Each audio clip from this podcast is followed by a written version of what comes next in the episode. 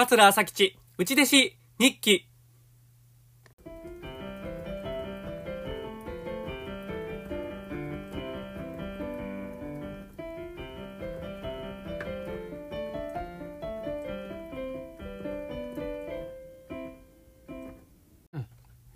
はい、ありがとうございます。桂朝吉です。桂朝吉、内弟子日記のお時間です。今日も聞いていただいてありがとうございます。この番組は上方の話家、桂朝吉が米朝師匠の下で過ごした3年間、その間に書いた日記を読み上げていく番組です。3年分すべて読み終われば終了でございます。はい、今日が第、84回ですね。はい、3月の25日土曜日。えー、これが平成7年の3月の25日土曜日です。1995年ですね。はい、では読み上げてまいります。大地寄せで米揚げいかきをやった。何箇所かとちったけど、なんとかやれたと書いてますね。王子寄せ、懐かしいですね。これ僕が一番初め、うちの師匠、吉兆師匠のとこに入門志願に行くときに、お願いに行った場所が王子寄せなんですね。はい。まあ、それからね、あの、右往曲折ありまして、あの、米朝師匠の家で内弟子をね、させていただくことになったんでございますが、え懐かしの場所ですね、王子寄せ。はい、次、3月26日、日曜日。岡町落語ランドへ手伝いに行った。12時半に行きますと言うといて、12時50分頃行ってしまった。というのは、阪急電車を重曹で降りて乗り換えなあかんのに、寝過ごして梅田まで行ってしまったからである。うちの師匠、吉兆師匠は、小倉船をやってはった。俺がガクと中の舞を吹いたけど、全く訳がわからず、おろおろ吹いてしまって、もう一つやったと書いてますね。はい。次、3月の27日月曜日。宗介兄さんの初めての落語会が太陽寺の2階で行われた。最初1階でする予定だったが、急遽2階が使えるようになって2階ですることになった。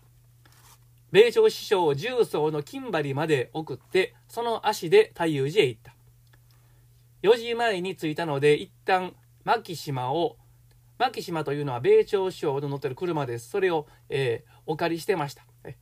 牧島を太陽寺に駐車して蕎麦を食べに行った。そして食べ終わった後太陽寺へ戻るともう宗介兄さんが来てはった。ほぼ二人で舞台ごしらえをやった。俺が犬の目。ネタはもう一つやったけど枕で用を受けたからよかった。次に宗介兄さん。七度狐。これが実に良かった。え、次が文雅兄さんの時うどん。これも良かった。最後が、宗介兄さんの取得員。70人程度入ったが、素晴らしい会やった。今日来てくれたお客さんは大満足であろうと書いてますね。はい。はい、次。3月28日火曜日。米朝師匠と奥さんと3人で野村弘太郎さんの個展に行った。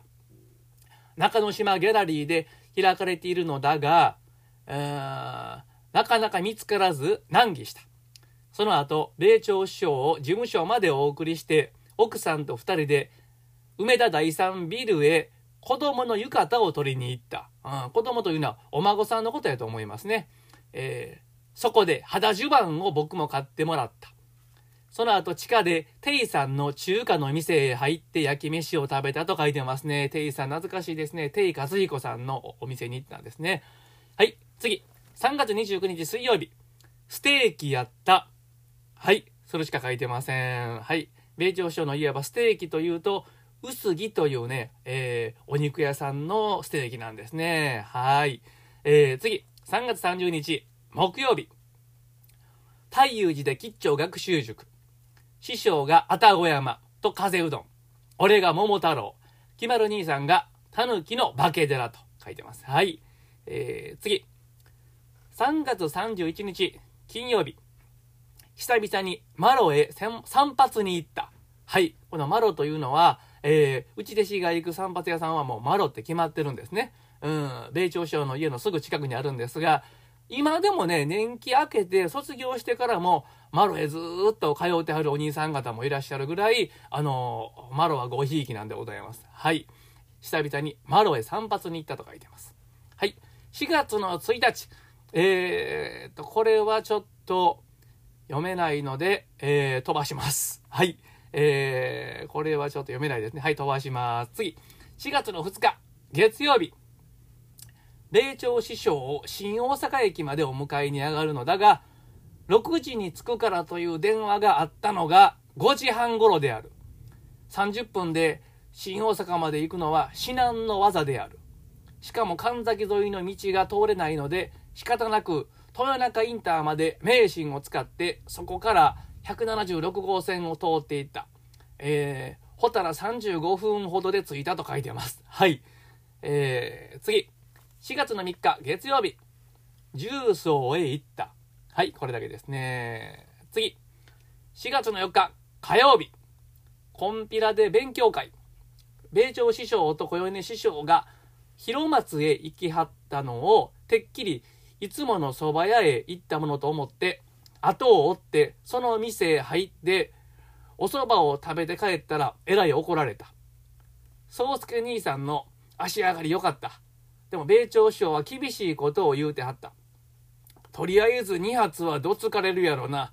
の、とりあえずはいらん。とか、えー、今日は厳しい指導があったと書いてます。はい。次、えー、4月の5日、水曜日。今日の晩ご飯はハンバーグ。また奥さんに憎たらしいことを言われた。ハンバーグのソース作るか？まあ使うのはあんただけやけど。と言った。その後結局、奥さんも米朝首相もソースを使うてはった。わけわからんと。ちょっと怒ってます、朝吉さん。はい。次。4月の6日木曜日。吉屋に太鼓を教えてもらった。屋さんはね、この時ね、太鼓のお稽古通ってました。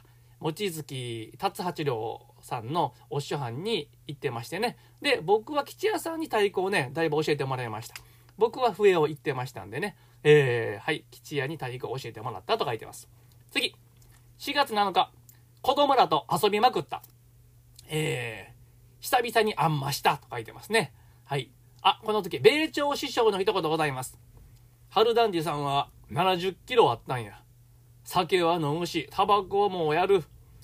姫路の靴屋の親父が手からオーラが出るのはほんまや言うとったってようわかりませんけど、はい。春団治さん言うのは、2代目春団治さんですね。2代目春団治一緒、3代目ではございませんね。70キロあったそうでございます。はい。次、4月の8日土曜日。PM12 時頃出発。PM1 時に大阪城ホールへ到着。今日は米朝師匠と奥さんと僕と3人で大相撲トーナメントを見に来ているのである。結果、若野花が優勝したが、いまいち盛り上がらないような気がした。しかし、マス席というのは非常に疲れる、えー、席であることが分かった。周りの人は気になるし、あれやったら普通の椅子の方がいくらかマシである。隣に座ってはったのが京歌子さん。その横が月亭課長師匠である。で、その横が成瀬国春さんである。課長師匠に写真を撮ってもらうときは緊張した。その後、産経ホールへ雑魚場独演会を見に行ったと書いてますね。はい。あ、これ、米朝師匠の一言ございます。米朝師匠の一言。昔、力士に100円札をペタペタ貼ったもんや。その自分の100円言うたら50万円ぐらいの値打ちはあった。これはいつの時代の話なんでしょうか ?100 円札が50万円ぐらいの値打ちがあった時代の話はそうでございます。はい。えー、4月9日日曜日、初めて選挙に行ったと書いてますね。はい。4月9日日曜日。次。4月10日の月曜日。尼崎勉強会で犬の目をやった。今日は前回の反省から枕を極端に短くしてというよりほとんどなしでネタに入った。自分のセンスを5箇所ほど入れてそれがことごとく成功して合格点である。会が終わった後、団長兄さんを含め4人で AM2 時半まで飲むことになった。はい。えー、米朝師匠の一言たっぷりございます、この日は。はい。米朝師匠の一言いきます。もたれが軽いネタをやるということは、寄せの常識や。はい。次。炎章さんは人間的に買わんという人がおるけど、わしはそうは思わん。弟子と番頭に恵まれへんかっただけや。いや、そうでございますね。はい、えまだございます。黒門町文楽さんが、わしに落語は10年20年ではできないよ言うてええー、タバコを入れを出してプッカーとタバコを吸うたんやはっはタバコはこないして吸うねんなあと思ったわしはその時は入門して16年目ぐらいやったけどその時はちょっと反発を感じたんや。はい。まだございますね。今日はたっぷりございます。米朝師匠の一言。なんで落語が今まで残ってるか。和芸や。それには人物描写ができんといかん。宿屋ヶ崎の侍と竹の子の侍と試し切りの侍は違うね。口入れ屋の女越しと臨機の駒の女越しは違う口入れ屋の女越しは実は海線山線のやり手やけどそれを隠しておしとやかにしてんねん侍でも3種類はできないかんはい。この日の米朝賞の一言はこれ勉強になりますね。やはり落語は人物描写なんですね。うん。はい。えー、追伸がございます。追伸。えー、団長兄さんはこの日、米朝師匠にだいぶはっきり自分の意見をぶつけてはった。これからの落語のあり方とか、横で聞いててハラハラするほど噛みついてはった。しかしながら米朝師匠のお前はまだ8年目や。もっとネタを送って人物描写の勉強をしてもっと喋る機会を作れという結論に「はい」と言うしかなかった。はい覚えてますね。これはこの日、尼崎勉強会の後ね、えー、米朝師匠の家でね、えー、お酒を飲んだんですが、うん、まあ、あの、団長兄さんもいろいろ言うてはったんですけど、ね、米朝師匠がもっとね、ネタを送って人物描写の勉強をして喋る機会を増やせ。覚えてますね、この時は。うん、僕もちょっとハラハラしましたけどもね。はい。はい、というわけで、今日は4月の10日まで読み上げました。最後まで聞いていただいてありがとうございました。